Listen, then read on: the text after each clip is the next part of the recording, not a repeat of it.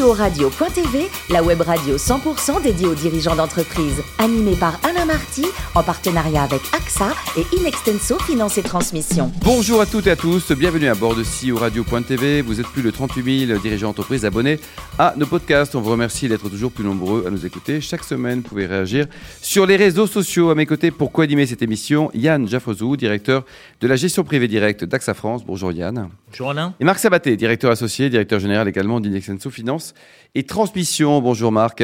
Bonjour Alain. On reçoit aujourd'hui Lionel Barabank, et cofondateur et CEO de Famoco. Bonjour Lionel. Bonjour. Alors vous êtes né en 1968, vous avez une licence de maths, et alors naturellement quand on a une licence de maths, on commence par travailler et dans le théâtre.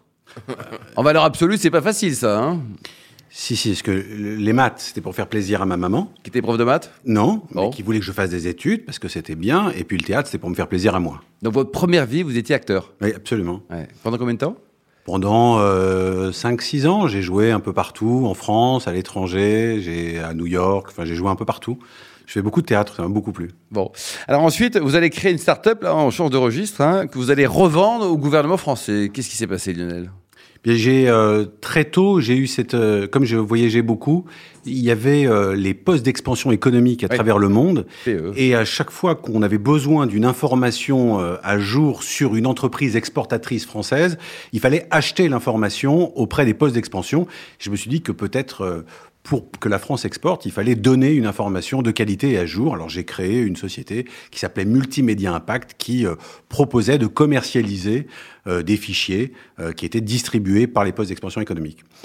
Eh ben ça, c'était une belle aventure, quoi. Et ça a baissé un peu le coût parce que c'était un peu de l'arnaque à l'époque, non?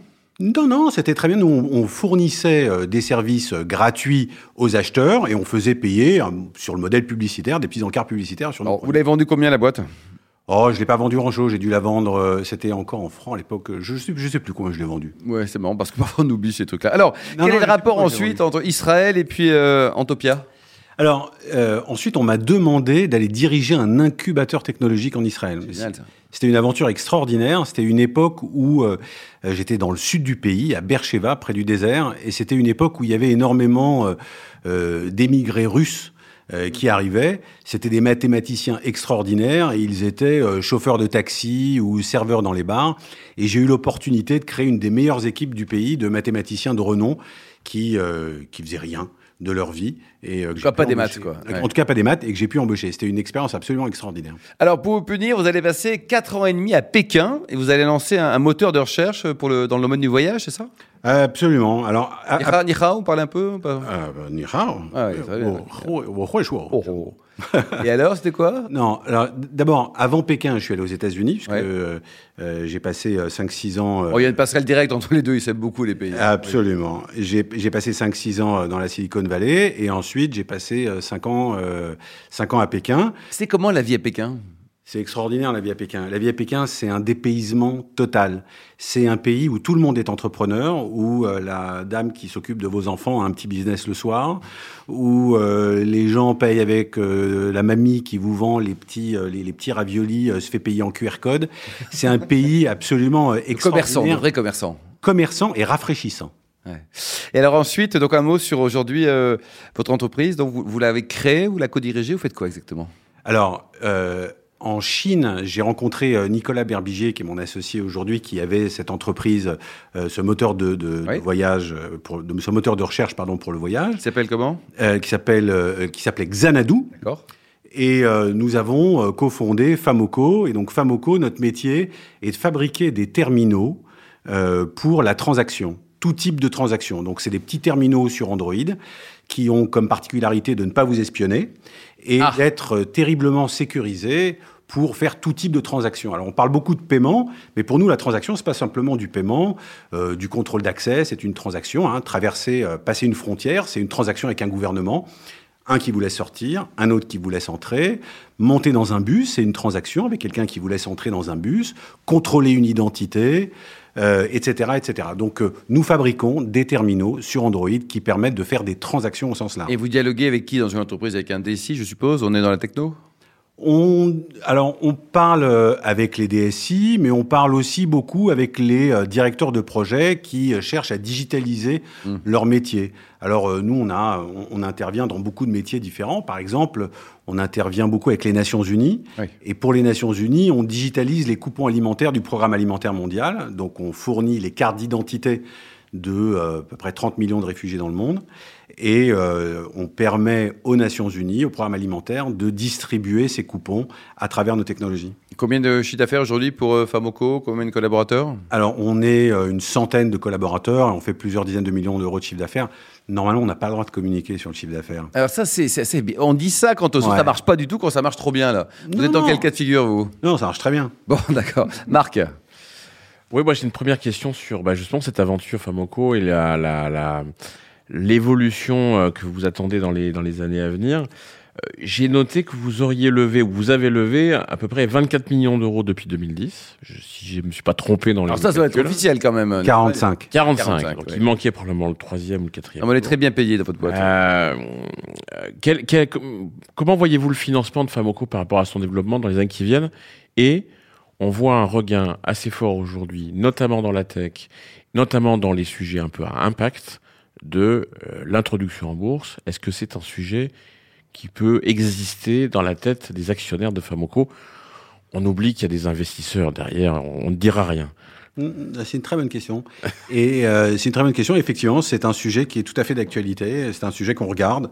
C'est vrai que euh, jusqu'à présent, pour des boîtes de tech comme les nôtres, l'introduction en bourse, c'était plutôt les mauvais élèves. En gros, si vous trouviez pas d'investisseurs, vous alliez en bourse et euh, finalement, vous allez toujours trouver de quoi lever une dizaine de millions d'euros ou une trentaine de millions d'euros. Maintenant, c'est très différent parce que les valeurs tech ont repris un peu, sont redevenues un peu à la mode, un peu au goût du jour. Donc, c'est quelque chose qu'on regarde. Euh, avec euh, ouais, beaucoup d'attention en ce moment. C'est le sujet du moment. Alors, transition, parce que c'est un des outils. Est-ce qu'aujourd'hui, dans Famoco, euh, les salariés, les cadres, les managers sont associés? Comment voyez-vous l'implication de, de l'ensemble de vos équipes dans une démarche actionnariale si c'est un sujet tabou ou c'est un sujet qui n'a pas d'intérêt pour vous? Non, non, c'est un sujet très intéressant. Le, métier d'une start-up, c'est d'attirer des talents et c'est d'avoir des talents euh, engagés dans l'entreprise. Alors, on a deux outils pour ça. Le premier outil, je parlais tout à l'heure de ce qu'on faisait des Nations, avec les Nations Unies, et je pense que le fait d'avoir un rôle aussi social et euh, euh, et d'être engagé. C'est vrai que quand on fabrique une technologie et que d'un seul coup elle est distribuée dans le monde entier pour aider des gens à manger, c'est émouvant. Mmh. C'est pas simplement une technologie. Et euh, ça, ça nous permet de fidéliser euh, des ingénieurs et de fidéliser des talents. Et puis, on a euh, des BSPCE, hein, des, des, des, des, actions qu'on distribue à nos salariés. Et ça, c'est très important. Nous, on ne cherche pas des employés, on cherche des collaborateurs, on cherche des gens, on, on cherche des, gens qui nous aident à innover. ils sont fidèles, c'est là qu'ils sont motivés, là, ils, restent chez vous? La plupart. Il faut mettre plus d'actions. Marc? Et enfin, euh, j'ai noté que vous envisagiez, enfin, vous démarriez l'ouverture de votre filiale aux États-Unis, euh, qui devrait se faire euh, d'ici fin d'année. Euh, Est-ce que c'est pour vous la, la, la, la, croissance passe par ce développement de filiale ou par la croissance externe? Comment voyez-vous votre développement? Alors jusqu'à présent, on n'a fait euh, que de la croissance organique. On n'a pas fait de croissance externe. C'est difficile pour nous. Je ne sais pas pourquoi on n'a pas cette culture, et c'est peut-être certainement une erreur. Mais jusqu'à présent, on n'a pas fait de croissance externe ou très peu. Euh, par exemple, on a un bureau à Rennes et c'est le fruit d'une petite croissance externe. Donc, on en a fait un petit peu, mais pas sur l'idée du chiffre d'affaires. Sur nos croissances externes, ont surtout été là pour acquérir des équipes, acquérir des talents. Euh, Aujourd'hui, il y a deux zones pour moi en termes de croissance. Il y a évidemment l'Afrique. On fait énormément de choses en Afrique. C'est 60% aujourd'hui de notre chiffre d'affaires. C'est un continent absolument extraordinaire. Et quand on regarde le monde, on ne peut pas euh, ne pas aller aux États-Unis quand on parle de, technologie. D'abord parce que euh, le plan de relance euh, Biden est juste gigantesque. On travaille dans les paiements et dans le transport public et ce sont peut-être les secteurs qui vont être le plus financés. Et de mon expérience aux États-Unis, chaque fois qu'il y a de l'argent aux États-Unis, elle bénéficie très rapidement et très directement aux entreprises. Il n'y a pas des, des faits tampons comme on peut voir en France. Donc euh, on parie sur, euh, sur cette relance-là et, euh, et, on pense que se financer aujourd'hui aux États-Unis, parliez de multiples d'EBITDA, c'est pas les mêmes aux États-Unis que ceux qu'on voit en France. Bon, allez, s'il va en bourse, acheter des actions. Hein, Yann La crise du Covid a accéléré la nécessité pour les entreprises de recourir au sans contact. Comment est-ce que votre entreprise s'est adaptée face à cette urgence sanitaire?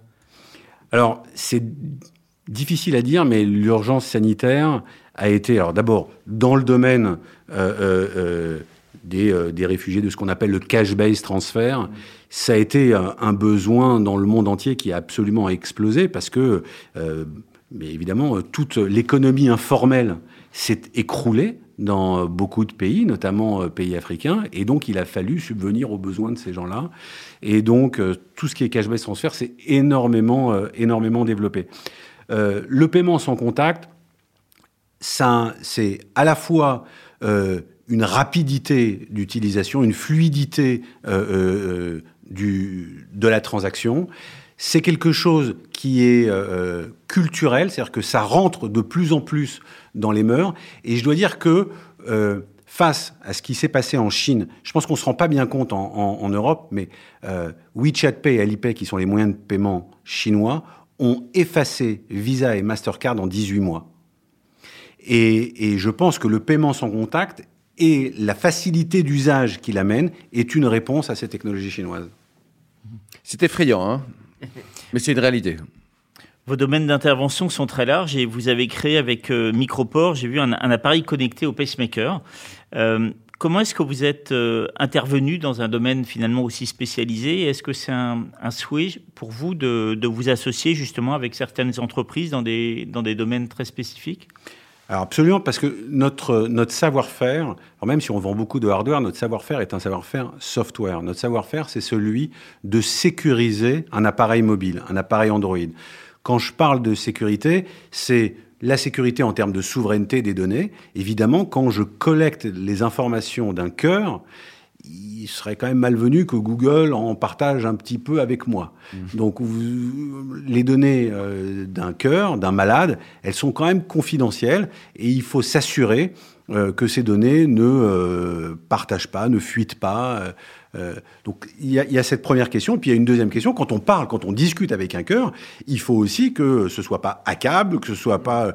Et donc on a cette expertise-là, et c'est Microport qui est euh, venu nous chercher. Il cherchait cette expertise-là, il cherchait à créer un companion device avec ces deux critères-là. Un, la sécurité euh, de l'accès au cœur, et deux, la souveraineté des données, là, ce qu'on appelle data privacy, autour des données du patient. Et enfin, euh, est-ce que votre expertise dans la sécurisation des paiements euh, englobe aussi les crypto-monnaies? Est-ce que c'est quelque chose que vous regardez? Est-ce qu'on vous, vous, a sollicité euh, sur, les transactions en crypto-monnaie? Allez, vous avez trois heures pour en parler. non, non, alors absolument. Il y, a, il y a quelque chose dans les crypto-monnaies qui est absolument extraordinaire qui est en train de se passer. C'est les CBDC. C'est Central Bank Digital Currency. Euh, donc ce sont pas des... On a tous entendu parler évidemment du Bitcoin, euh, mais aujourd'hui il y a des données, euh, des, des, des, monnaies cryptographiques garanties par euh, des banques centrales, et on a entendu parler de l'UAN digital. Mmh. Euh, Christine Lagarde a annoncé euh, l'euro digital. Et ça, ces monnaies-là, elles sont essentielles. Les technologies qui permettent de faire de l'UAN digital, de l'euro digital ou, de, ou du Bitcoin sont très très proches de ce qu'on sait faire, c'est-à-dire un appareil dans lequel vous avez un operating system sécurisé et un petit cœur qu'on appelle un secure element dans lequel on peut stocker des clés de façon très sécurisée. C'est ce qu'on fait. Donc évidemment, c'est quelque chose qu'on regarde de très très près. Bon, Lionel, ça vous manque le théâtre ou pas? Oui, tous les jours. C'est vrai? Oui. Vous avez des enfants? Oui. Ils aiment le théâtre? Euh, ils aiment voir leur papa faire le guignol, oui. Et alors, côté cuisine, vous adorez cuisiner. Votre bon plat du moment, c'est quoi? Pour savoir si on vient chez vous, juste. Hein. C'est... Ah, c'est le mapo tofu. Ah, c'est quoi, c'est le mapo tofu Alors, mapo tofu, c'est un plat très, très épicé. J'aime beaucoup manger épicé. Euh, un, plat du Sichuan. Et donc, euh, c'est du tofu avec euh, du poivre du Sichuan. Il faut avoir les papilles très, très en éveil. Qu'est-ce qu'on boit comme vin avec ça? Parce que ça a l'air quand même chaud, quand même, non?